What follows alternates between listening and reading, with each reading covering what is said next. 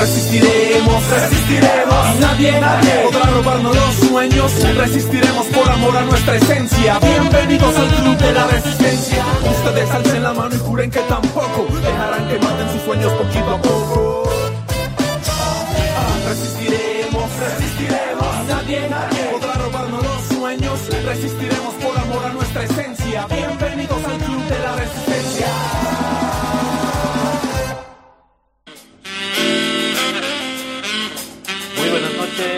bienvenidos a un nuevo programa de la Resistencia TV, como todos los domingos en vivo por las pantallas de Aviala Televisión. Eh, la Resistencia TV es un programa de la Resistencia Bolivia. Esta última, una plataforma de comunicación alternativa conformada por profesionales y jóvenes eh, que son parte de, o bueno, profesionales en distintas áreas de estudio, campos de trabajo, desde el espacio en el que pretendemos darle un espacio de información, un canal de lucha contra la desinformación, contra las fake news, sobre todo contra los medios hegemónicos a nivel nacional e internacional que promueven una agenda que responde pues a los intereses económicos de los poderosos en el mundo entero. De esta forma es que nos constituimos en una plataforma eh, contrahegemónica y en nuestro país en concreto en el contexto que viene desde los sucesos eh, acaecidos en noviembre de 2019, el golpe de Estado, hasta el día de hoy donde se ha instaurado un cerco mediático conformado por los medios pertenecientes justamente al bloque de noviembre de 2019, aquel bloque golpista. De esto es justamente de lo que vamos a tratar hoy. Estamos acercándonos al cumplimiento de dos años de aquel golpe de Estado. Eh, hoy vamos a hablar justamente de los días previos, porque existe una agenda dentro de los medios, pero también dentro del de el, acontecer político de tratar de eh, relativizar lo que ocurrió aquellos días, no solamente lo que sucedió después ya con un gobierno de facto que cometió actos de corrupción y de lesa humanidad. Previo a aquello, previo a la autoproclamación de la expresidenta de facto, también sucedieron cosas muy graves de las que no se deben callar. Pero a nuestro estilo, como siempre, también vamos a hablar de lo que ha sucedido en esta semana en el acontecer político, noticioso, social, económico en nuestro país. Para ello, hoy me acompañan dos de mis hermanos y compañeros de la plataforma, Cristian Paucara, hola Cris, ¿cómo estás? Buenas noches. Buenas noches Alberto, buenas noches Marco y buenas noches a todos los que nos están viendo, a todos los resistentes a través de las pantallas de Aviala Televisión. Y Marco Antonio Moscoso. Hola Marco, ¿cómo estás? ¿Qué tal hermanos? Cris, Beto, eh, sí, a toda la gente que nos sigue por Aviala eh, televisión, eh, ya lo has mencionado, días previos al golpe de Estado. Y bueno, también lo que ha, lo más destacado en, este, en esta semana y sobre todo en estos últimos días, ¿no? Lo que ha pasado en la composición de la nueva directiva de la Cámara de Diputados. ¿Qué pasó en realidad? Ahí hemos visto bastante desinformación igual de parte de los medios de comunicación, a, bueno, al no informar exactamente cómo, qué, qué representa la mayoría, la minoría, qué espacios les corresponde y cómo por qué sucedió lo que sucedió. Así es. Y entramos en tema, entonces ya Marco nos dio el pie, porque eso es lo que está en, el, en boga en este momento, eh, en medios, en redes, en la opinión pública, porque en la Asamblea Legislativa Plurinacional se ha dado un bochorno desde este, bueno, este fin de semana, donde la bancada de oposición, la minoría, ha realmente tenido actos eh, bochornosos, como lo decíamos, no se puede calificar de otra manera, por una discrepancia interna de la cual culpan al movimiento al socialismo, ¿no? Eh, bueno, eh, tenemos videos para que contextualicemos y luego lo vamos a comentar un poco. Sí, eh, vamos con lo que ha sucedido en la Asamblea Legislativa Plurinacional durante estos últimos días.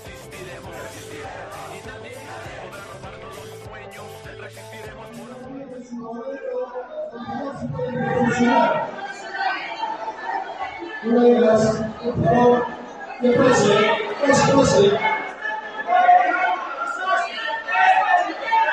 La cultura, por favor. Pase, colega, moverse.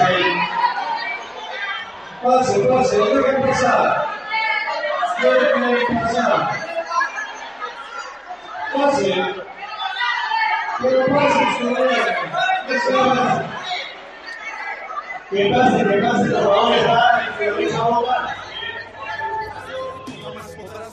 Bueno, ahí, ahí teníamos un extracto, en realidad una probada, una muestra de lo que ha sucedido en la Asamblea Plurinacional, en la Asamblea Legislativa, con actos bochornosos una vez más de parte de la, de la bancada de oposición. Marco quiere... Quisiera contextualizar un poco esto, ¿no? O sea, eh, la Cámara de Diputados eh, generalmente, bueno, ah, tiene su composición de directiva y aquí hay algo fundamental. La, eh, la sigla, en este caso, que tiene mayor representación, siempre tendrá la presidencia de la Cámara y la primera de la vice- vicepresidencia, además de las dos primeras secretarías.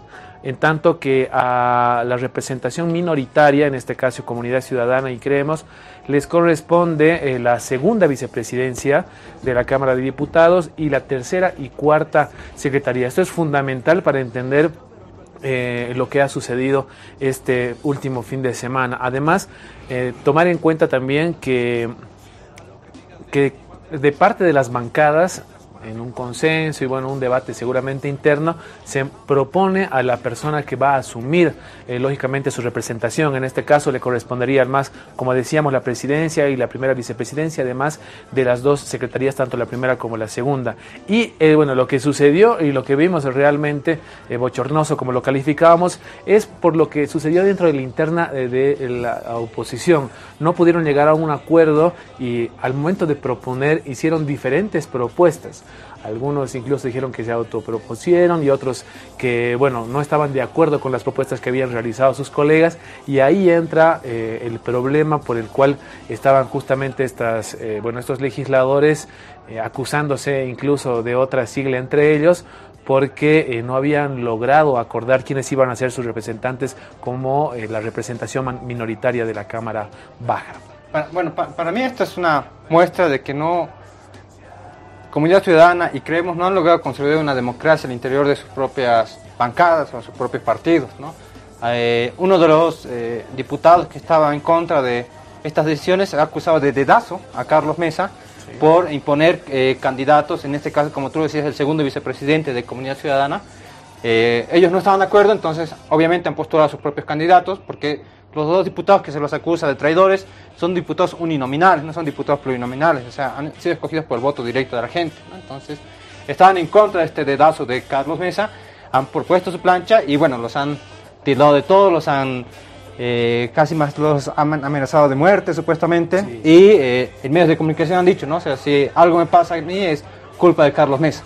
Exactamente. De hecho, vamos, vamos a ir a ver ese video. Antes, eh, aclarar también, acotar a lo que decía Marco, que la recomposición de la, de la directiva tiene que ver con el cumplimiento de un año de gestión de la Asamblea, ¿verdad? Entonces, este es un proceso eh, regular que debe suceder y en ese sentido las, las bancadas proponen sus, sus, eh, sus planchas, ¿verdad? Entonces, este es, ese es el origen de lo que está pasando. Ahora vamos justamente con lo que decía Chris, el eh, diputado Erwin Rosas, que eh, tiene este parecer.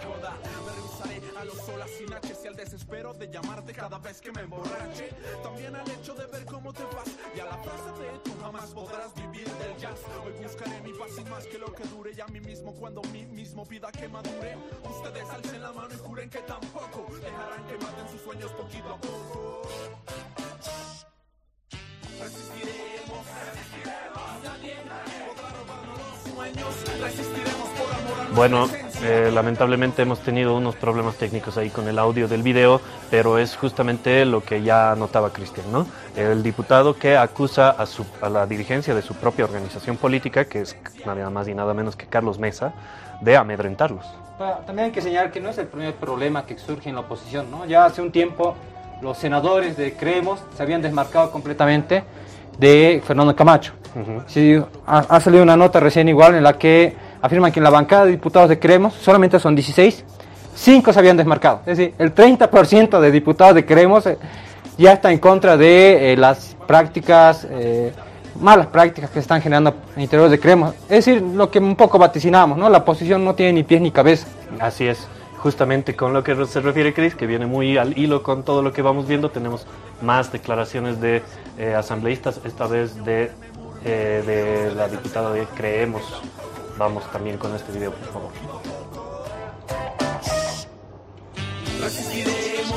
Nuestro único problema eran dos diputados que están allá, Edwin Rosas, Keila Ortiz, que ya no son parte de Comunidad Ciudadana. El problema de Comunidad Ciudadana ayer se ha resuelto porque los dos tránsfugas ya están fuera.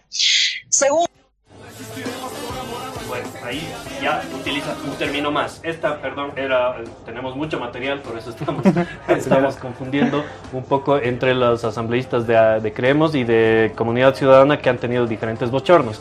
Este no era tan así. En, en realidad, en este eh, habla de transfugio. Cuando los dos diputados en ningún momento pasan a filas del MAS, simplemente han presentado una propuesta alternativa Es o propia. ¿no? Que- Y eh, llama mucho la atención de esto cuando se habla de transfugio, porque, bueno, recordemos en su momento, eh, bueno, hasta hubo un comunicado de parte de Comunidad Ciudadana que se estaba expulsando prácticamente a, diputados de su sigla y, bueno, por tanto de su bancada, cuando en algún momento eh, se hablaba de que debería sancionarse el transfugio, la oposición se opuso. O sea, esto todavía no, no está, tiene que haber una propuesta y lógicamente se, se verá ahondo más después de la ley de organizaciones políticas, que por cierto, hasta el día de hoy ninguna de las dos siglas ha, ha regulado eh, sus reglamentos a lo, que, a lo que debería ser esta ley.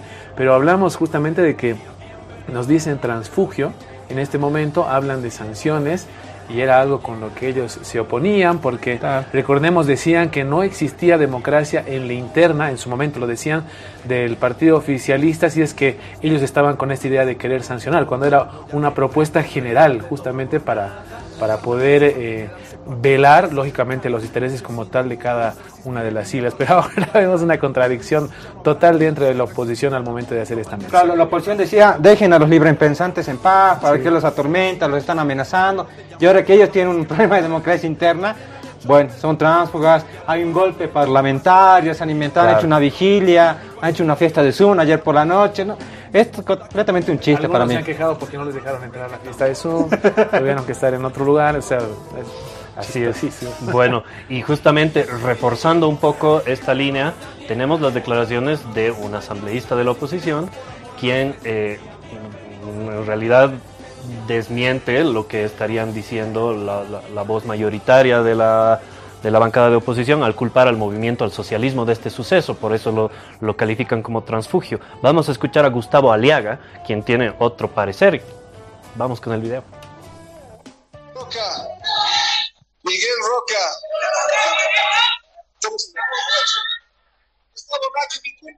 Miguel Roca, no le faltes el respeto. Miguel Roca, por favor, tenemos que instalar.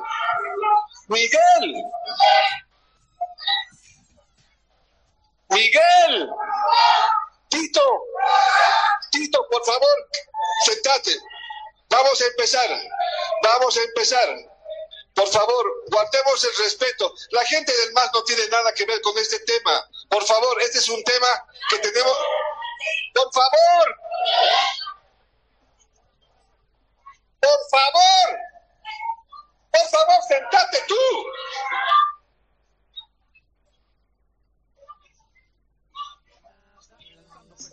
Me lance patadas. Bueno, ahí teníamos a Gustavo Aliaga hablándole a Miguel Roca, diputado de Comunidad Ciudadana. Esto muestra claramente que es un problema interno, como lo decía, no se trata de más. Y lo dice el propio Gustavo Aliaga, exactamente. Entonces, echa por tierra los argumentos de que el MAS está... eh, Carlos Mesa publicó en su página oficial de Facebook, en su página personal, eh, un ataque al MAS, ¿no? Diciendo que el MAS incurre en prácticas, bla, bla, bla, antidemocráticas, Totalmente la oposición. ¿no? Y cuando es un problema interno y lo vemos en este momento. A Gustavo Aliaga tiene que ver con la dirigencia de la oposición de derecha, con Comunidad Ciudadana, y le responde justamente a su colega diputado. ¿Qué, qué, qué- qué podemos decir a ver acerca de esto ya? Nosotros desde una posición analítica, si queremos. Hay una falta de seriedad de- en la oposición. Creo que no han asumido todavía el cargo que están eh, invistiendo. Eh, no es la primera vez ya eh, varios analistas de derecha, no estoy ana- analizando, no estoy diciendo analistas del MAS ni nada estilo, analistas de derecha han dicho que este primer año la oposición completamente se ha aplazado, que no ha podido promover nada, que no ha podido fiscalizar nada, que no, no pueden solucionar sus problemas internos, ¿no? y se hacen la burla, lo toman como un chiste realmente, ¿no? Eh, lo decíamos medio en broma, pero era real. Anoche han tenido una fiesta por Zoom en la noche, con todos los senadores, estaban ahí, a mí no me dejan entrar, habilitar el micrófono. Eh, en el video que recién mostrábamos se escucha claramente decir está borracho. Si, escu- si lo escuchan nuevamente dice está borracho. Entonces hay una falta de seriedad de la oposición que completamente este primer año de gestión que tienen se han aplazado. De hecho, eh, lo que pasó anoche, que hablaban ahí desde una supuesta vigilia, más parecía una especie de, de, de jarana que otra cosa, ¿no? ¿Qué, qué, qué estaban haciendo?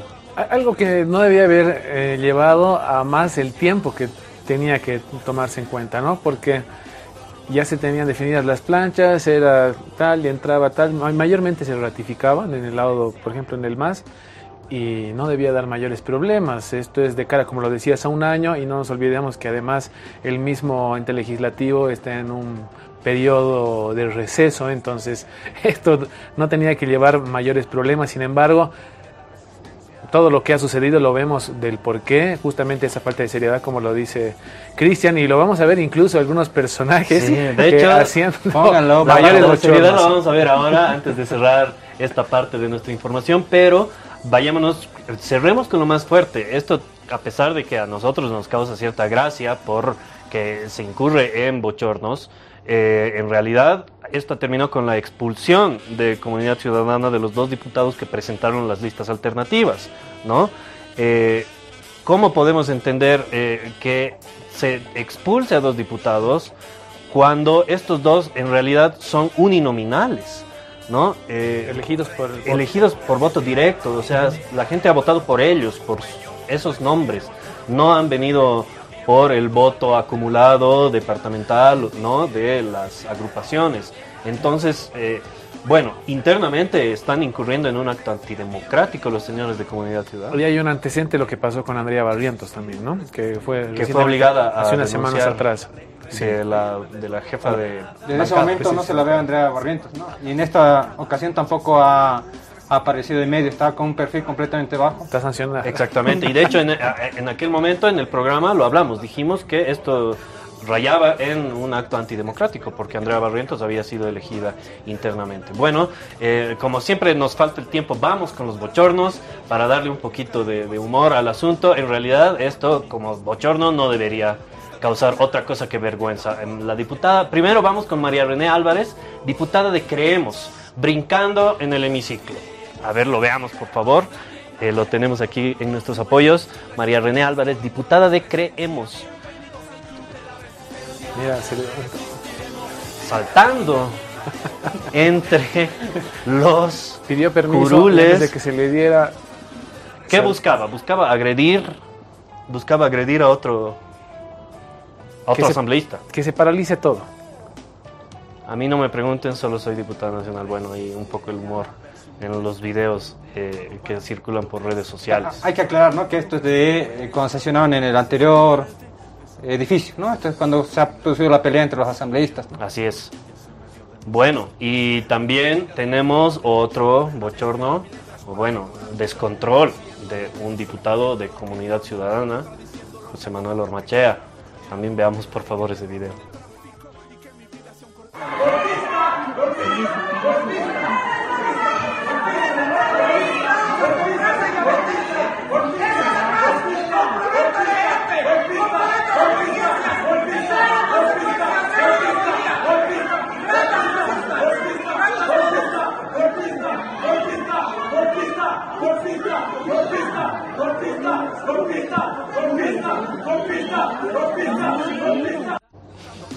Bueno, ahí tenemos dos videos que, realmente no parecen ser de asambleístas de- del Parlamento Nacional, ¿no? Ma- Marco ha contado cuántas veces ha dicho Sí, golpista. sí, ve- 20 veces. 20 veces. ¿Y a quién le dice golpista? Le dice a su colega de, de oposición. Sí, el golpe parlamentario justamente venía de ellos, es como lo mencionaba. Pero de todas formas ellos acusan al MAS de hacer un golpe parlamentario cuando el MAS no tiene nada que ver.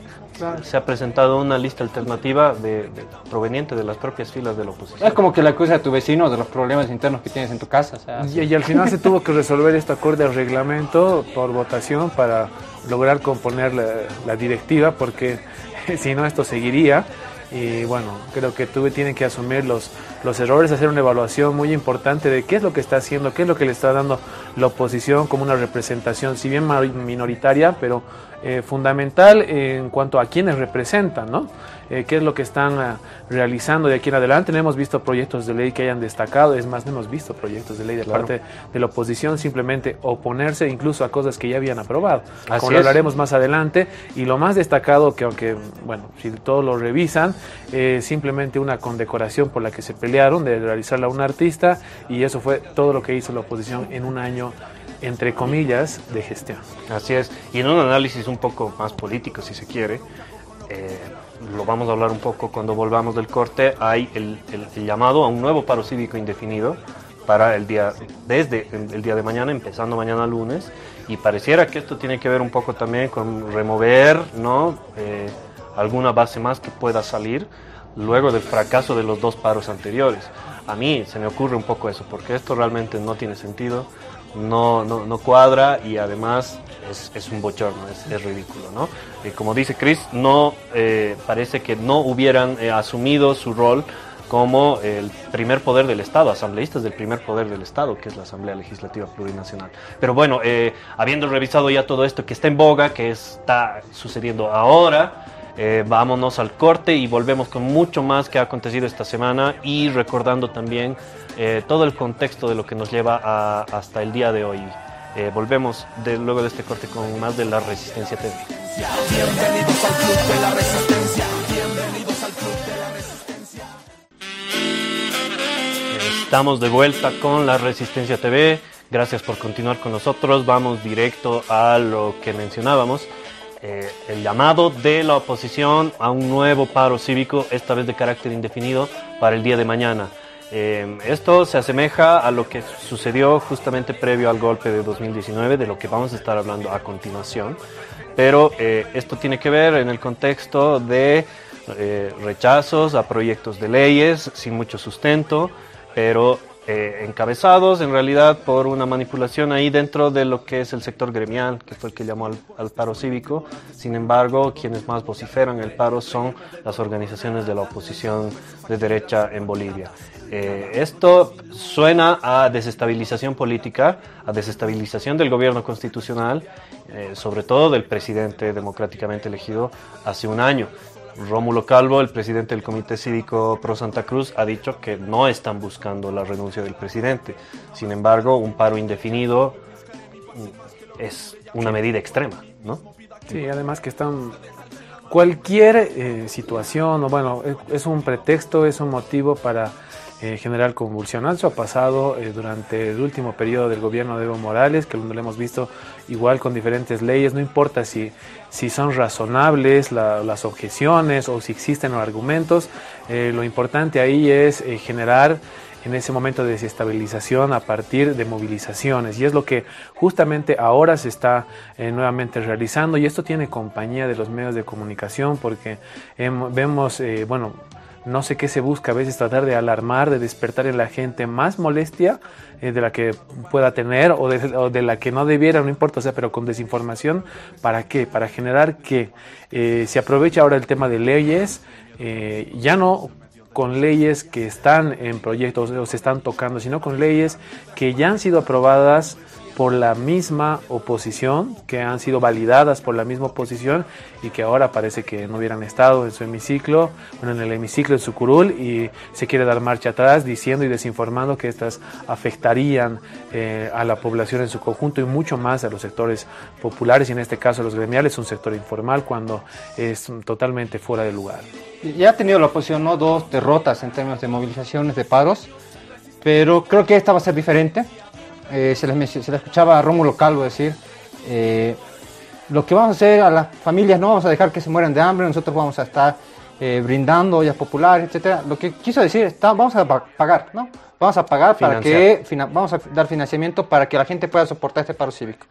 Hay un financiamiento fuerte por detrás, algo que decía también Manuel Morales de eh, el CONADE, que es una persona que muy poco inteligente diremos, pero sí se, les ha salido algunas cosas. Él decía, "Es- este paro cívico está planificado para empezar de forma gradual, es decir, es probable que el lunes no haya casi nada, el martes tampoco, pero poco a poco vamos a ir sumando más fuerzas, ¿no?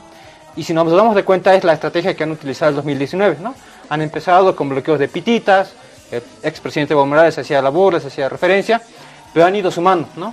Han ido sumando mercenarios, han ido sumando apoyo externo, han ido sumando financiamiento, han parado con- efectivamente en Santa Cruz. El paro, los 21 días del paro, no han surgido en La Paz, ¿no? Han su- surgido en Santa Cruz y después se traslada a La Paz, ¿no? Entonces, eh, yo estoy un poco eh, en contra de esas visiones muy exitistas, muy triunfalistas del gobierno en las que dicen, ah, ese es un paro de la oposición, va a fracasar. Puede que sí, ¿no? Pero si seguimos con esas posiciones triunfalistas, eh, puede que nos llegue un golpe de Estado, ¿no? Sin que nos demos cuenta. Y eso suena también a lo que pasó justamente el 2019, ¿no? donde se minimizaron estas movilizaciones que terminaron en justamente el golpe de Estado que instauró un gobierno de facto que manejó pésimamente en su intento de hacer una restauración del neoliberalismo, saqueó el Estado, Luego vino una pandemia y queda una crisis económica terrible, que es el contexto actual. Estamos en un momento de reactivación económica. Entonces, el llamado a un paro cívico es un suicidio, es una medida que va contra la economía del pueblo, contra los bolsillos de la gente más humilde. Entonces, no puede ser otra cosa que, una, que una maniobra política, una movida política, toda una puesta en escena. Como dice Chris, eh, si se vaticina desde sus desde su cabeza que los primeros días no va a tener mucha no va a tener efecto quieren ir sumando algunos apoyos con supuestas causas, como por ejemplo lo que pasaba hace unos días, y vamos a ir rápidamente a nuestro sector de medios mentirosos, utilizando este, este momento, en el que la oposición trató de decir, mediante sus, mediante sus medios de comunicación, en realidad, eh, en este caso los diarios más influyentes de Bolivia, de la derecha, página 7 y El Deber, de que un movimiento de eh, vehículos de las Fuerzas Armadas eh, consistía en un acto irregular, en un acto eh, que no sucede en democracia. Ahí tenemos en apoyo las imágenes, en este caso del diario eh, página 7 que dice al días del paro aseguran que las Fuerzas Armadas desplazan contingentes a Cochabamba y Santa Cruz, como si se tratara de algún tipo de represión, como sucedió el 2019 y no dijeron nada al respecto. También el deber dice lo mismo, el deber eh, apoya la misma línea que tiene que ver con el cerco mediático que mencionábamos en, en la introducción del programa. Denuncian que vehículos militares blindados son trasladados a Santa Cruz y Cochabamba. Este traslado ha sido desmentido, o bueno, estas acusaciones han sido desmentidas por eh, los voceros oficiales de las Fuerzas Armadas que aseguran que adelantándose justamente a los bloqueos que tendrán que ver con el paro cívico, ellos eh, eh, desplazaron estos, estos eh, vehículos eh, debido a que la- se podría imposibilitarse su traslado y esto no tiene nada que ver con un acto antidemocrático como sucedió el año 2019. No, nada. Lo hablábamos en, en el inicio, eh, están sucediendo eventos, actos que eh, se asemejan muchísimo a los prolegómenos del el golpe de Estado de 2019, que es de lo que vamos a hablar hoy. Tenemos un pequeño video que resume justamente los días previos al golpe de Estado, que para nosotros tienen muchísima importancia y algo que no nos sorprende es que están sucediendo cosas muy similares, paralelismos que casi rayan en la copia. Vamos con ese video y continuamos con más. Costillas en medio de mis costillas. A lo que digas de mí, mi banda y mi show. Y hoy, y aquí, y declararnos rebeldes ante su gobierno. Es ahora o nunca. Y le aseguro, le aseguro que este 20 de octubre Bolivia tiene nuevo presidente porque de aquí se prende la llama. Y las conclusiones. Se pide la renuncia de vocales del Tribunal Supremo Electoral. El Cabildo desconoce la postulación de Eva Morales y García Linera. La decisión se acoge a desobediencia civil. Hoy es un cabildo, pero hoy empieza nuestra lucha. Vamos a poder lograr el fin. ¿Y cuál es el fin? Sacar al dictador. Ahí lo tienen al presidente Evo Morales. Colocará la papeleta. Se cierra la votación. En el Tecnológico Santa Cruz, la votación, cierre y conteo de votos se desarrolló de manera tranquila. La jornada ha estado de maravilla, gracias a Dios, no hemos tenido ninguna, ningún percance. Observadores internacionales aseguran que la jornada electoral se realizó con normalidad y no se registraron irregularidades. No hemos visto nada que, que comentar más del procedimiento normal que, que ha marcado el proceso.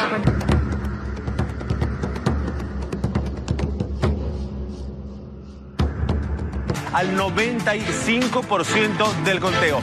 Estos son los datos. Atención país, de esta manera votó Bolivia. Evo Morales tiene el primer lugar con el 96, 46.9%. Segundo lugar para Carlos Mesa, 36.7%, diferencia de 2 de 10,2%. No aceptamos ese resultado y no lo reconocemos. Todas las regiones del país convocan a la movilización. Desconocen los resultados que dan ganador a Evo Morales. Estoy llamando a la movilización.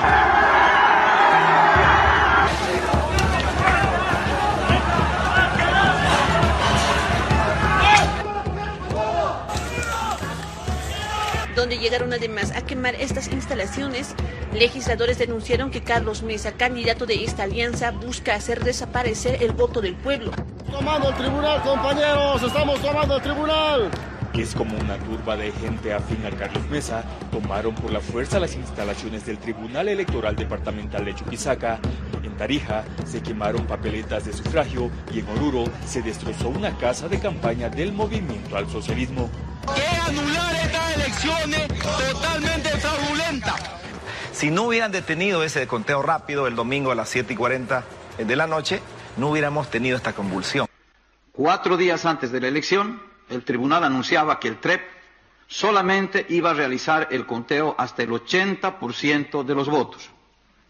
El TREP, que es un mecanismo no oficial, no es el conteo oficial, simplemente una transmisión rápida de datos. Hay que destacar que el pueblo ha ganado, el pueblo ha asistido a las urnas. Creemos que en ese entendido para nosotros, hoy más que nunca, es simplemente pedir ese derecho de hacer respetar el voto rural, el voto ciudadano, el voto minero, campesino. Hemos concluido los acuerdos a ser firmados entre el Estado Plurinacional de Bolivia y la Organización de los Estados Americanos para que se pueda realizar la auditoría integral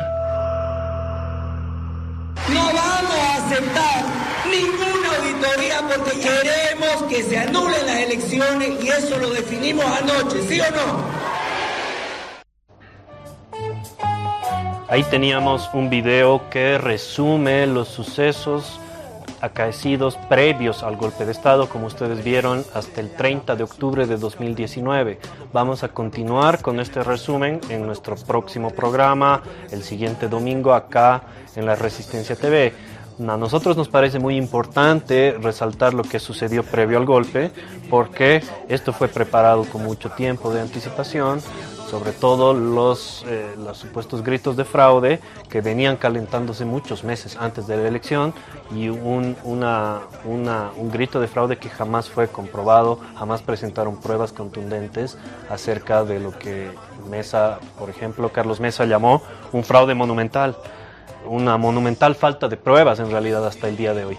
Pero luego veremos sucesos mucho más sensibles como la quema de casas, persecución, amedrentamiento.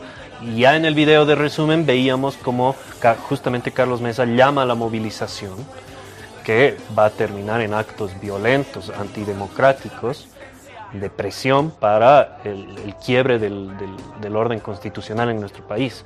¿Qué, les parece, compañeros, lo más resaltante de, de este periodo del golpe? Bueno, creo que es bastante, ¿no? Lo, lo, que lleva a los días previos, creo que, bueno, ahí prácticamente lo resume incluso eh, el video en que ya anteriormente los mismos medios de comunicación, si revisamos un poco hasta, bueno, el mismo de la razón, eh, donde se se manifiesta de que el TRED iba a llegar hasta el 80-85%, nunca iba a llegar hasta el 100%. También se habla del tema del fraude. Incluso Salvador Romero, eh, por septiembre, no, no, recuerdo bien la fecha, lo entrevistan en uno de los matutinos y le preguntan si podría existir un fraude en Bolivia. Y a lo que él, eh, bueno, manifiesta de que sería imposible porque... Eh, la seguridad de una elección está precisamente en, el, en que la participación del, del pueblo, ¿no? O sea, desde el hecho de que hay una hay un de manera aleatoria se eligen a los jurados electorales, tienen una participación directa. ¿no? En algún momento en varios programas hemos explicado esta situación, pero es cómo va sumando y cómo se va instalando en la gente esta idea de fraude. Tanto que hasta el día de la elección, cuando no se consigue el resultado, se empieza a explicar situaciones muy diferentes a lo que estaba ocurriendo en ese sentido, ¿no? Como por ejemplo de que se cambió la tendencia de, la votación, a lo que nunca sucedió. Eh, solamente hubo un, ganador previo a las, eh, incluso a lo que haya terminado el conteo, había un solo ganador porque el que estaba por debajo con ocho puntos antes de que termine el conteo oficial era Carlos Mesa, por tanto nunca hubo un cambio de tendencia, más cuando recordemos que eso se estaba llevando ya a las... Em, las mesas más lejanas para poder sumar y que bueno, una realidad donde siempre había ganado el MAS con mucha contundencia, ni siquiera solamente decir que había ganado y eso además se llega a ratificar con una mayor votación incluso en esos mismos sectores donde hablaban de fraude en las últimas elecciones del año 2020. Eso, eso por un lado. Luego eh, el Cabildo, bueno, estos 21 días de, en Santa Cruz creo que fueron bastante cómo movilizar a la gente, no solamente cómo trasladar ¿no? Eh, hasta la ciudad de La Paz, porque hasta el 2 de octubre, perdón, 2 de noviembre, cuando dijo le doy 48 horas al presidente para que renuncie.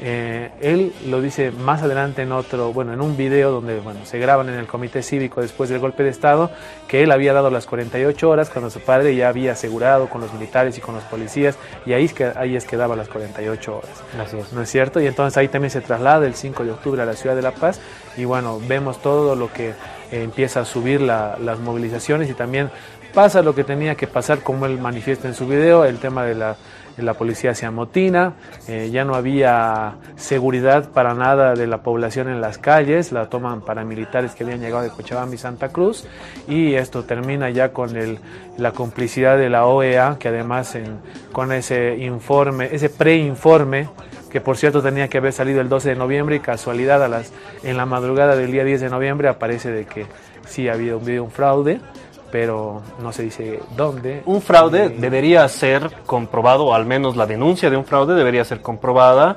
debidamente, ¿no? No se trata acá de ninguna otra cosa que el contexto específico de un acto electoral.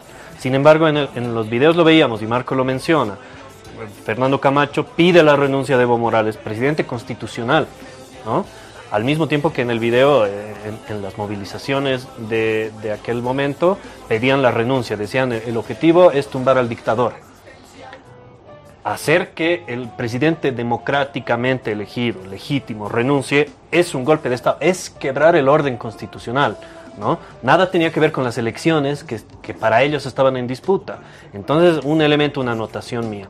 La otra, como tú dices, el llamado a movilizaciones eh, de Carlos Mesa y los grupos irregulares paramilitares que tomaron las calles generaron eh, zozobra, pero sobre todo amedrentamiento. Y bueno, de esto tenemos un poco más de imágenes. el director de la radio eh, comunidad fue eh, tomado rehén y fue amarrado a un árbol acá en la ciudad de La Paz, afuera de justamente la radio comunidad. José Aramayo, el director de este medio, en el barrio de Miraflores.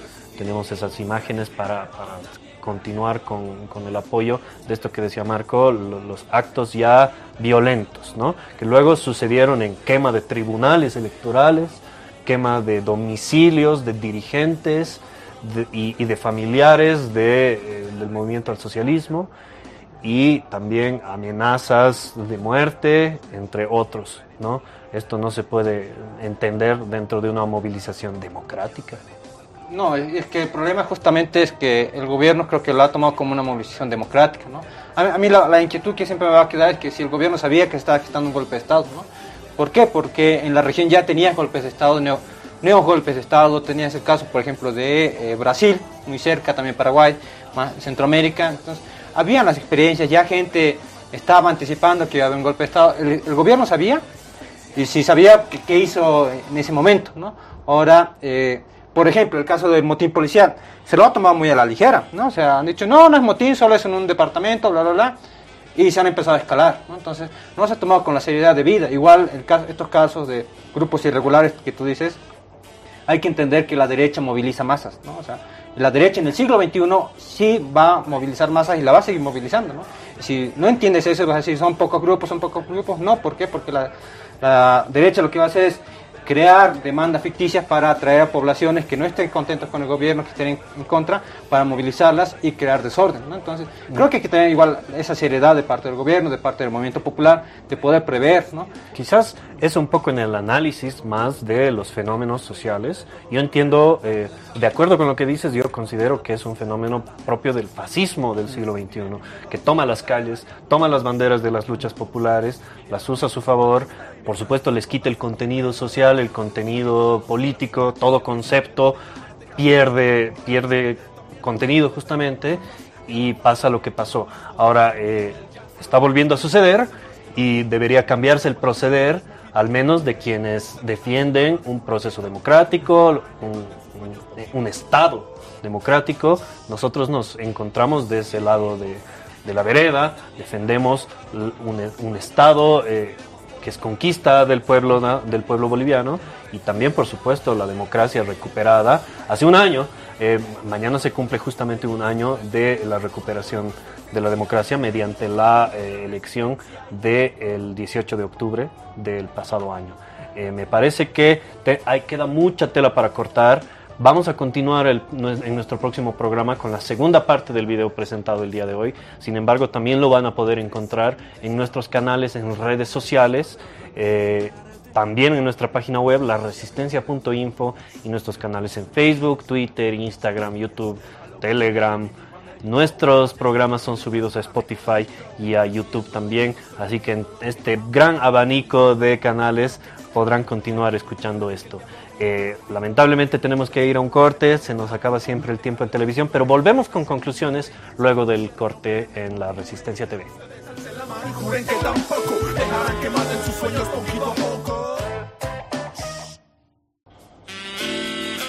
Estamos de vuelta con la Resistencia TV. Eh, queremos agradecerles por haber estado con nosotros, pero invitarlos a seguirnos el próximo domingo, donde continuaremos con el análisis del el golpe de Estado de 2019, la segunda parte, donde suceden los hechos más fuertes, como por ejemplo las masacres de Sacaba, de Sencata, de Pedregal, eh, Yapacaní, Betanzos, eh, honrando por supuesto la memoria de los caídos, pero también analizando lo que sucedió, las denuncias de un supuesto fraude jamás comprobado, y la imposición de un gobierno de facto y durante, que duró un año hasta la recuperación de la democracia que la celebraremos el día de mañana.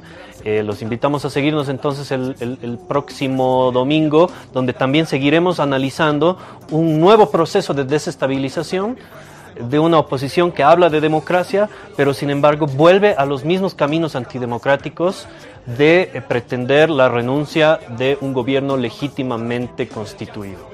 Así que bueno, nos vamos, eh, no hay tiempo para más. Gracias queridos compañeros por acompañarnos. Esto ha sido La Resistencia TV. Hasta el próximo domingo con nosotros. Muchas gracias, buenas noches.